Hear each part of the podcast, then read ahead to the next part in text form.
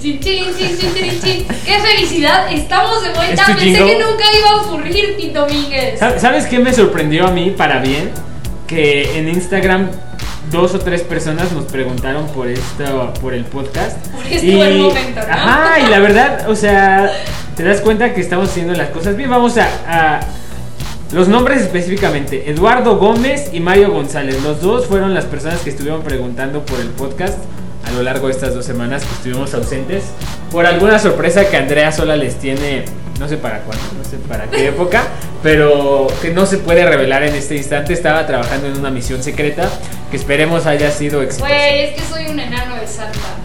Ya les tenía que decir. Ah, bueno, ahí está. Ahí- Estaba haciendo trabajo por adelantado porque por la pandemia no lo va a poder hacer en esas fechas exclusivamente. Y, y en esas fechas se junta la trapeada con la barrida, entonces, pues...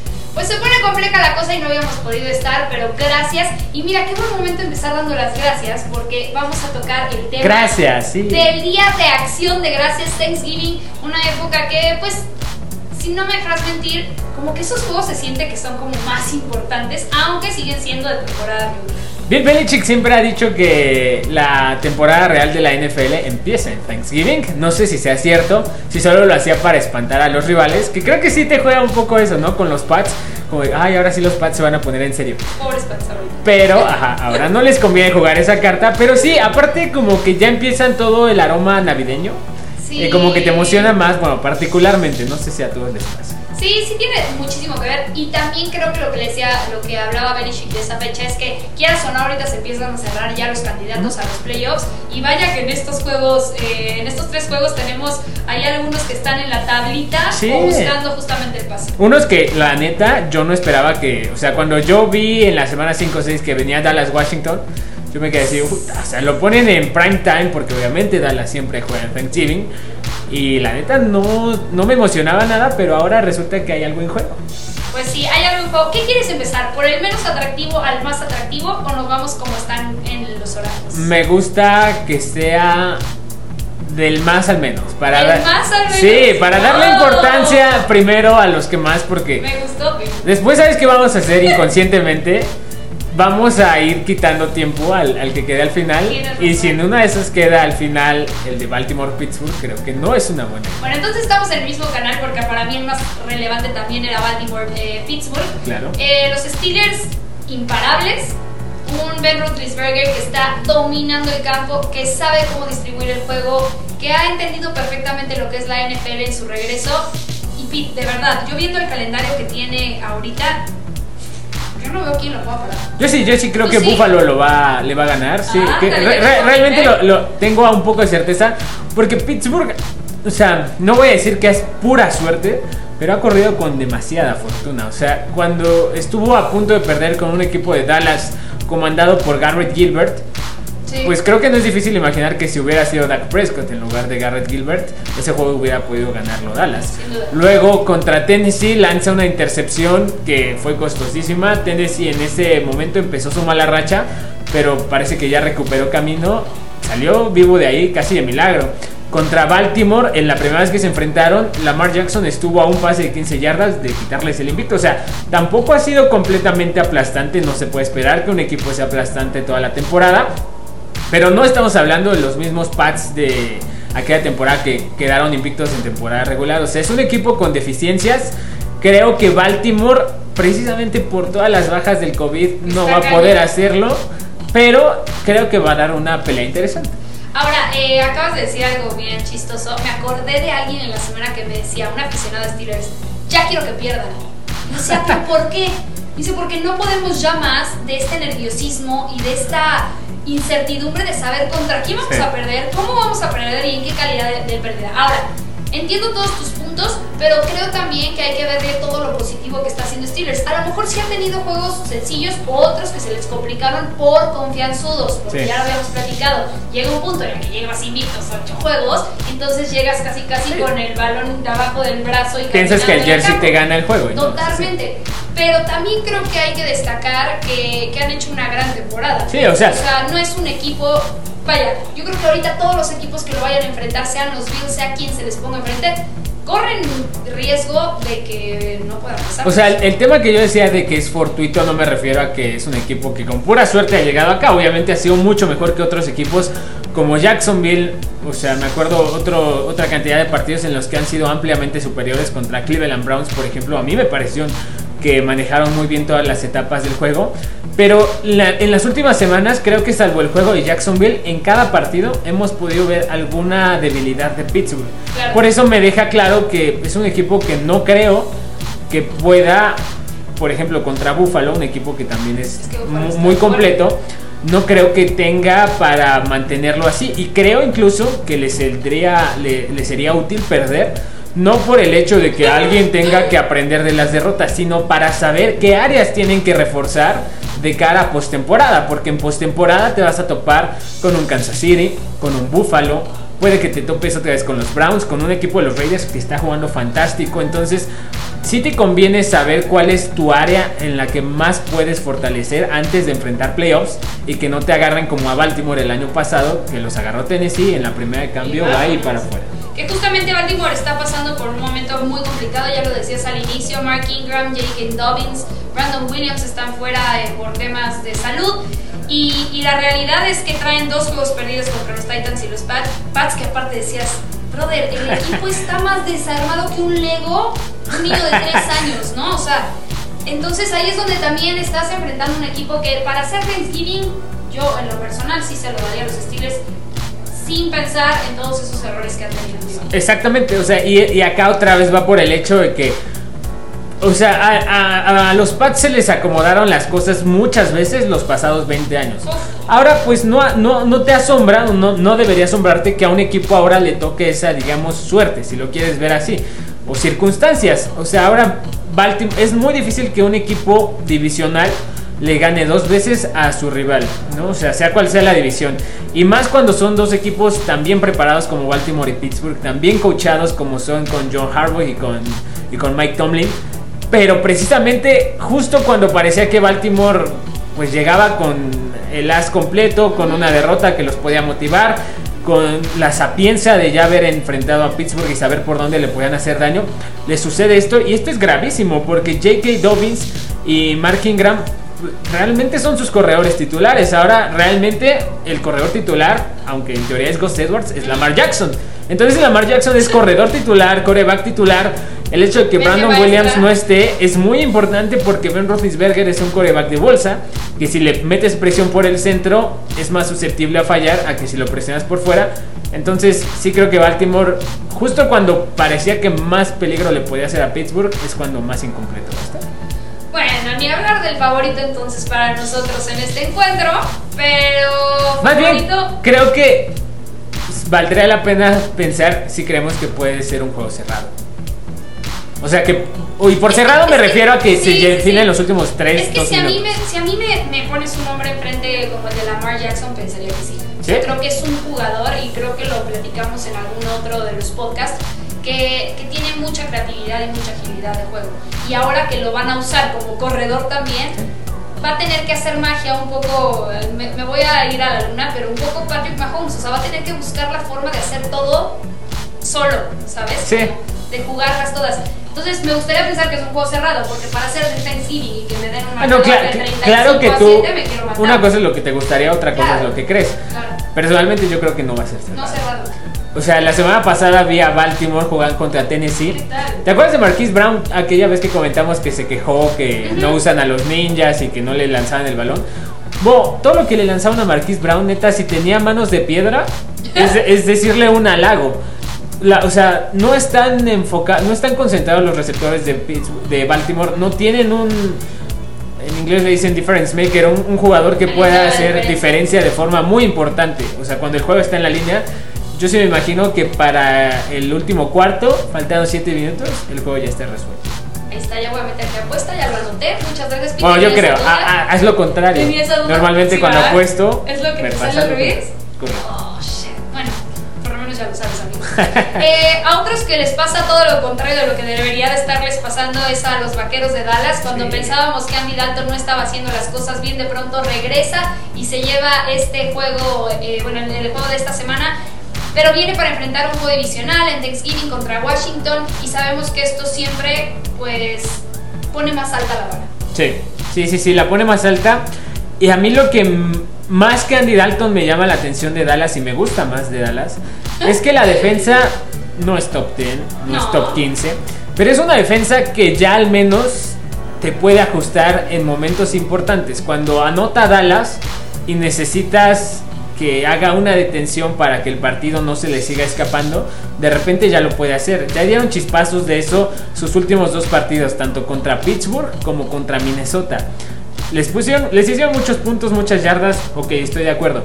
Pero aunque sea, ya te dejaron un camino bien sembrado en el que tú puedes hacer un plan de juego pensando en que quizá de 8 o 9 series defensivas que tenga el equipo de Dallas, que de esas 9 te detengan en 4.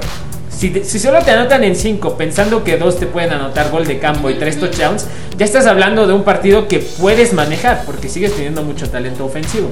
Entonces, que puedas hacer algo, ya aunque sea te da esperanza, y en una división tan mala, no necesitas mucha suerte. El calendario de Filadelfia está horrible. Justo eso te iba a decir. La, la, división en la que estamos pasando los vaqueros de Dallas es realmente de pena. Por eso creo que es tan importante este juego.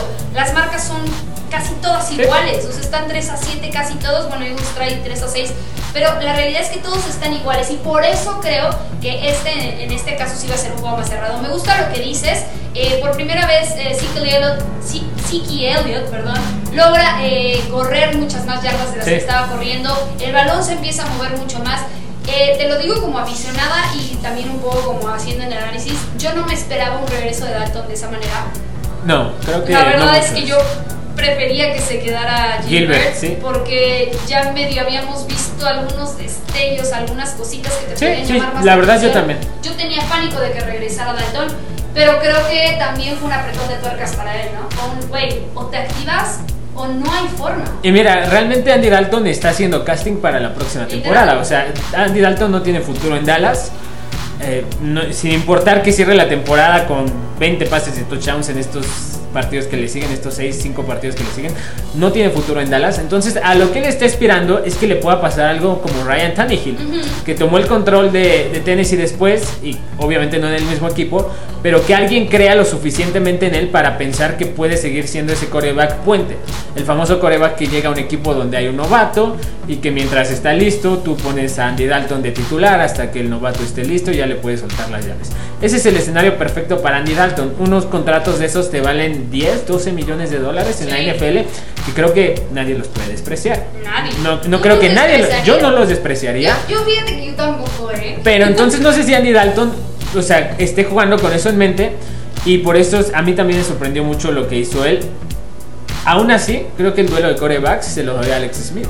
Ah, bueno. Porque Alex Smith lo está haciendo con mucho menos talento déjate de mucho menos talento, con un reto enorme carrera. O sea, más allá de la pierna y todo esto. Sí, pero mental, físico, regresando a un equipo donde no sabía ni siquiera cómo iba a lograr él volver a encajar. Creo que sin duda estoy contigo. O sea, si hoy me preguntas, Alex Smith está del otro lado. Sí, si en agosto hubiéramos dicho este juego, creo que todos hubiéramos esperado ver a Dwayne Haskins o Kyle Allen contra Dak Prescott y lo que nos tenía preparado el futuro. Ahora, la pregunta del millón, Pete. ¿Cuál es? Dallas aún puede llegar a los playoffs. Sí, por, el, calendario que tiene. Por el tema justo de, Eagles, más, que el calendario de, Dallas, a mí el que me llama muchísimo la atención es el de Filadelfia, porque Filadelfia este, esta próxima semana enfrenta a Seattle. Luego va contra Packers. Luego contra Saints. Luego contra Cardinals. O sea, estás diciendo que esos cuatro, no sé tú, yo le doy posibilidad de ganar cero. Y ya después cierra con Cowboys y con Washington yo creo que se va a llegar a definir en, el, en ese partido contra Cowboys. Que Giants también espero que esté en la pelea. O sea, creo que esta división, el pase a playoffs, se define en la última semana en el juego Cowboys contra Giants. A ver quién es el menos malo. Pero Filadelfia creo que ahorita le vienen cuatro derrotas consecutivas y por eso Dallas y Giants con una o dos victorias que saquen los pasan y ya definen ellos en la última semana. Ahora hablando de una o dos victorias que saquen, pues ahorita va contra Washington, Dallas, pero después va Ravens, Bengals y 49ers. A mí de ahí lo que me preocuparía sería tal vez Ravens y Bengals. De ahí 49ers, Eagles y Giants me parece que son juegos que si Dallas se pone las, las pilas podría, podría pasarlos. Entonces, pues creo que están más o menos en, en, un tema parejo. O sea, bueno, no, no está parejo Bueno, no, el tema de Filadelfia. más complicado que. Ajá, que ajá. el- y, y Dallas, por ejemplo, o sea, así como dices, Baltimore va a ser. Para mí es una derrota. Pero después es un Cincinnati ya sin Joe Burrow. Ah. Que es un tema fuertísimo. O sea, no, no, no lo puedes dar por descontado. San Francisco para esa etapa seguramente ya estará descalificado por matemáticas. Entonces no creo que arriesguen a Richard Sherman, No. que en teoría va a regresar para esa semana. George Kittle en teoría podría regresar para esa Pero semana. tú crees que ya lo Jimmy Garoppolo podría y no creo que a ninguno de los tres lo arriesguen. Entonces estás hablando de que vas a ir contra un equipo suplente de San Francisco. Ay, que si bien Kyle. Shanahan es mente maestra, me quito el sombrero. Cuando tienes enfrente muchos titulares, solo hay mucho que puedas hacer. O sea, estás hablando que de sus siguientes seis partidos, puede ser que solo pierdan dos. Bueno, pues ojalá. Ya voy a poner el santito de cabeza para que todos lo escuchen. El voy a pavo meter de las cabeza. apuestas. Las voy a meter las apuestas según lo que Pete diga, porque No, todo al revés, que Dallas al puede revés. en playoffs. Ahora no sé qué actuación van a hacer en playoffs, pero eso ya será otra historia y otro cuento. Eh, Houston Detroit. Ese es el bueno. ¿Se te antoja? Ya siendo sincero. La verdad sí, la verdad sí, porque me hubiera gustado que fuera, yo sé que no puede ser, pero me hubiera gustado que Houston más bien fuera un uno de los equipos que apareciera en la tarde o en la noche, porque a Sean Watson no le están dando crédito por todo lo que está haciendo. Yo todos los, los martes hago un, en, en Twitter pongo mis power rankings de los 10 mejores corebacks de hasta el momento y yo no he bajado de Sean Watson de ahí en la temporada a pesar del récord porque el tipo está jugando a un nivel fantástico. El tema es que nadie voltea a ver a Houston, uno porque no llama la atención, dos porque no es extra divertido y tres porque están perdiendo y cuatro porque todos sus partidos son a las 12, entonces se pierden en el mar de juegos que hay y normalmente pues no es un juego al que le prestes mucha atención porque sabes que Houston pues tiene la derrota asegurada. Deshaun Watson no ha entregado el balón en esta temporada, ha corregido mucho su estilo de juego, es tremendamente preciso, ha aprendido a deshacerse del balón. Y creo que esto le puede ayudar mucho para volver a ganar terreno en esta carrera, pues no es carrera, pero en esta conversación que se está perdiendo de los mejores corebacks jóvenes, donde ahorita la conversación la dominan Kyler Murray, Josh Allen, Patrick Mahomes, Justin Herbert, Joe Burrow ya salió de ella, pero Lamar Jackson, y que a mi Deshaun lo estaban empezando a dejar un poquito más relegado y no se lo merece, la verdad. Ahora, Deshaun, Deshaun Watson sin duda es un coreback que brilla donde lo pongas, tiene mucha estabilidad como lo has dicho, pero también siento que del año pasado, de los, o sea, de, de los Texans que vimos del año pasado, los que estamos viendo este año, perdieron un brillo enorme. Sí. O sea, los Texans del año pasado era de temerles, los veías venir y decías, madres, ya nos llevaron de calle. Entonces, también entiendo esto de, de- de los horarios que te gustaría que tuvieran, etcétera, pero sí también pienso que es un equipo que se ha desdibujado muchísimo. En, en eso estoy de acuerdo, pero o sea, si tú ves sus últimos juegos, salvo el de Cleveland, que la neta ese yo sí le pongo un asterisco porque estaban jugando casi en un huracán, ahí no se podía lanzar el balón. Contra Patriots pusieron 27 puntos, contra Jacksonville 27, contra Packers 20, contra Tennessee 36, contra Jacksonville 30, Sí, contra Vikings altas. 23. O sea, los puntos los están poniendo. A pesar de que le quitaron al mejor receptor de la NFL, de Andre Hopkins. Sí. Y el tema, pues como ves por los números, es que esa defensa no para ni al aire. O sea, JJ Watt es un buen jugador, que es una diferencia enorme a lo que había sido JJ Watt los años anteriores, porque JJ Watt es nivel leyenda. Ok. Entonces que un jugador te juegue nivel leyenda y de repente pase a ser un buen jugador, pues es una brecha enorme. No tienes buenos safeties, no tienes buenos corners, no tienes buenos linebackers, no tienes quien presiona al coreback. O sea, con esa defensa de Sean Watson estaba obrando maravillas a mi gusto y justo lo que te decía, se está perdiendo un poco de la importancia y de lo bien que está jugando Deshaun. Ahora enfrenta a un Detroit que. No sé. Esa fue mi reacción, miren. No sé, no sé qué pensar. ¿Qué te genera? No, no sé. ¿Nada? Creo que nada. Ese, ese es el, el- Creo que eso es lo más preocupante. Lo más feo, ¿no? Lo que nos han enseñado en televisión siempre es que la aguja del rating se tiene que mover para arriba o para abajo. Pero lo más peligroso que te puede pasar Es es, que no- es, es que sea estable durante mucho tiempo, porque significa que eres un muerto en vida. Y creo que eso es Detroit. A mi gusto, la verdad, o sea, en- entiendo que puedan dejar a Matt Patricia lo que queda, pero ya tendrían que cambiar de coach. O sea, Matt Patricia en teoría es una mente maestra defensiva. Sus defensivas en las últimas semanas permitió 20 puntos contra Carolina, 27 a Washington, 34 a Minnesota, 41 a, a Indianapolis, 22 a Atlanta, 16 a Jacksonville, que Jacksonville Sí, sí, no le hace puntos a nadie. O sea, y ya no es solo hoy, ya son los últimos cuatro años desde que llegó Matt Patricia. Y estás hablando que enfrentaron el domingo pasado a un equipo de Carolina sin su coreback titular sin su corredor titular. Y ellos pudieron hacer puntos. O sea, es, tú tienes a tu coreback titular. siento que es como ese, ese marido o ese novio infiel o novia, se puede decir, que siempre está como de, te prometo que ya lo voy a hacer, te prometo que ya no te voy a fallar, te prometo que voy a mejorar. Porque llevan meses y me permito decir años diciendo como, lo tengo que hacer mejor, hay que coachar de diferente forma, hay que ejecutar Sí. de diferente forma y nada más no pasa. Y- O sea, ese es el que le tratas de creer, pero no hay forma. Y te digo algo, o sea, Matt Patricia ya llegó al punto en el que ni siquiera promete.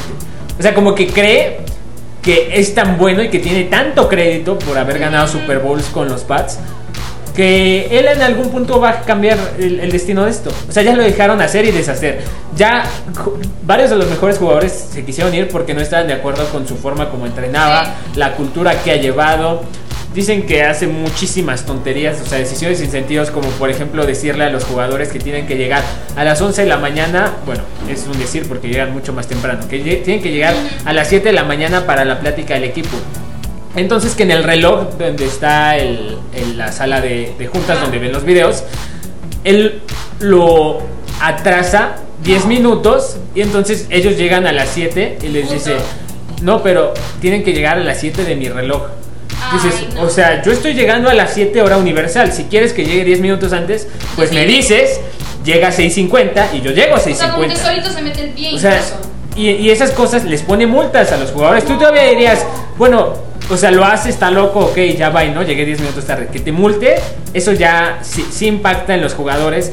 Porque te deja ver que Matt Patricia cree que está en un nivel superior. Que lo puedes hacer, puedes hacer todas tus locuras. Yo siempre creo que todas las locuras y supersticiones y todo eso funciona. Sí, o sea, son válidas mientras funcionen. Si no das resultados, ¿cómo respaldas esas locuras? No, aparte creo que lo hemos platicado y creo que en todos los deportes se ve cuando un vestidor está Sí, fregado, roto. roto, Cuando un vestidor está, está mal, se nota, se nota en el terreno de de juego y, y vemos, no sé tú, yo veo incluso a Matthew Stafford como, eh, no sé si decir como conforme, si decir como en un punto en el que no sabe si quiere dar más porque no sabe si le conviene Exacto. dar más. Yo, yo estoy, lo entiendo perfectamente, lo veo frustrado, pero no frustrado porque él no puede hacer más o porque él no pueda dar más, sino porque precisamente, ¿no? Como que veo su punto como el de ¿para qué me ayuda esto? ¿Qué motivación tiene? Y luego tiene a su esposa que cada dos meses sale a, hacer declaraciones en Instagram que en Michigan están viviendo el socialismo y que la pandemia solo los ha puesto en peor estado. Y a los dos días, cada que sale a hacer estas declaraciones, su esposa sale a decir, perdón, me equivoqué una vez más. O sea, se vale que te equivoques una vez, ya tres veces cuando le armas estos panchos, que obviamente cuando Matthew Stafford está en conferencias, lo primero que le preguntan es, oye, tu esposa salió a decir Sí. en conferencia de prensa que esto y subió un video diciendo que en Michigan estamos en socialismo. ¿Tú qué opinas? Pues, ¿qué pasa? Te distraes. y Entonces empiezas a divagar de todo. La verdad, compadezco mucho a Matthew Stafford en este momento. Te mandamos un beso, ¿verdad? Lo, lo, lo compadezco mucho. Bueno, pues entonces Detroit repite Thanksgiving. Eh, el año pasado jugó contra los Bears, dejando un marcador de 20 a 24. Pierden el juego. Vamos a ver qué pueden hacer esta temporada. Pues ya con todo lo tocado eh, sobre la mesa, creo que Buena tampoco suerte. van a tener como mucho hacia dónde hacerse. Y es el horario más temprano, si no me equivoco. Entonces Correcto. también, pues, como lo que decías de los Texans, también es un horario complicado para la gente que estaba chambeando. En Estados Unidos está perfecto porque es cuando todos están preparando el Thanksgiving, que, que van a llevar, bueno, los que vayan a poder salir. eh, casa, donde van a comer, ajá, se van despertando, se van arreglando para tal. Entonces no le prestan tanta atención, pero Deshaun Watson siempre, desde que está en universidad, brilla cuando el escenario está con más reflectores encima. Este es un juego de Thanksgiving, entonces no tengo duda que Deshaun Watson va a brillar esta, esta semana. Bueno, pues esos son el- los temas de, de Thanksgiving. Correctus. Correctus. Correctus. Correctus. Y, y me gustaría rápido hacer como un paréntesis. Pete, es día de acción de gracias. ¿A quién le quieres dar gracias este día en la NFL? En la NFL, ¿a quién le quiero dar gracias? Le quiero dar gracias a... Qué buena pregunta, ¿eh? No, no- no la había pensado bien, porque tengo un par de candidatos. Pero creo que el que le quiero dar gracias es a John Gruden. A John Ok. Gruden, el coach de los Raiders de Las Qué Vegas. maravilla. Porque me ha dado una sorpresa que no esperaba y me ha dado la esperanza de pensar que en una división en la que los Chargers, por más talento que tengan, por más bien que jueguen, siempre hayan la forma de perder partidos.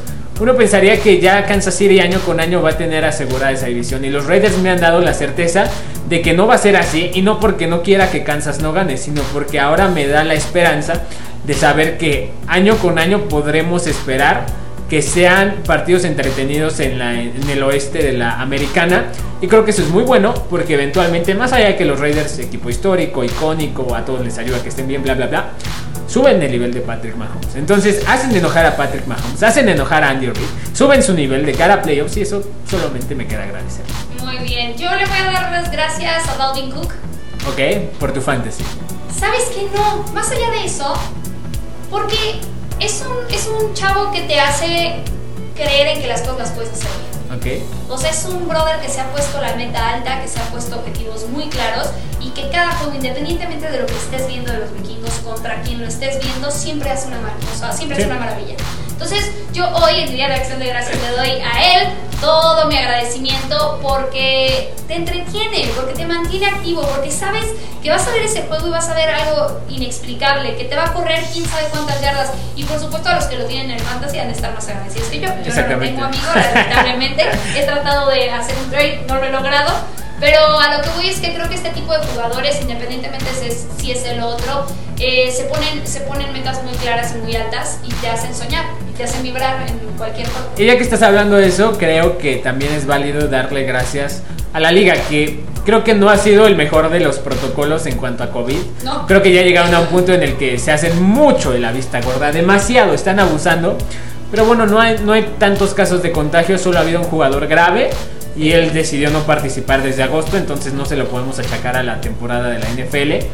Porque en julio te acuerdas que parecía no, no sabíamos si iba a haber temporada, si iba a empezar en octubre, si se iba a tener que acortar. Cuando se, le- se contagió Cam Newton, todos nos apanicamos y pensamos que se iba a suspender la temporada, que no se iba a poder llevar a cabo. Y ya estamos en Thanksgiving y eso pues en este, en este año, la neta, es motivo de dar gracias.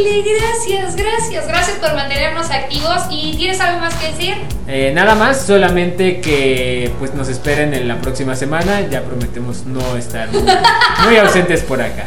Estaremos constantes con ustedes. Gracias por seguirnos. Tenemos pendiente el giveaway de los Dodgers. Bueno, ya están los dos, los dos finalistas. Ok. Entonces, este. Entonces ya nada más solamente- nos comunicaremos con ellos para poderles entregar eh, lo que es el premio. Sí. Pero eh, estamos al tanto. Muchas gracias por seguirnos. Comenten, compartan, denle follow. Denles suscríbanse. likes, suscríbanse, recomiéndelos. La gente que nos ha preguntado por el podcast. eh, nos sirve, la verdad nos sirve Sí. saber que, que les gusta. Díganos otra vez de qué quieren que hablemos, de que no, de que sí. Eh, todo suma, todo suma. Y gracias a ustedes también por estar atrás de nosotros en este proyecto que la verdad queremos mucho y que sabemos que puede llegar muy, muy lejos. Así es que Nada más, disfruten su Thanksgiving y en los partidos del domingo, que también son atractivos, no, no, no por ver, los del jueves, es- son menos atractivos los del domingo. No, aparte estamos en, en un momento crucial. Sea, crucial para todas las divisiones, Correcto. así es que, mano, el juego que sea, más, al Mano. más, perdón por la palabra, hasta el más pinche. Perdón por la palabra, perdón, Perdón por la palabrota. Adiós.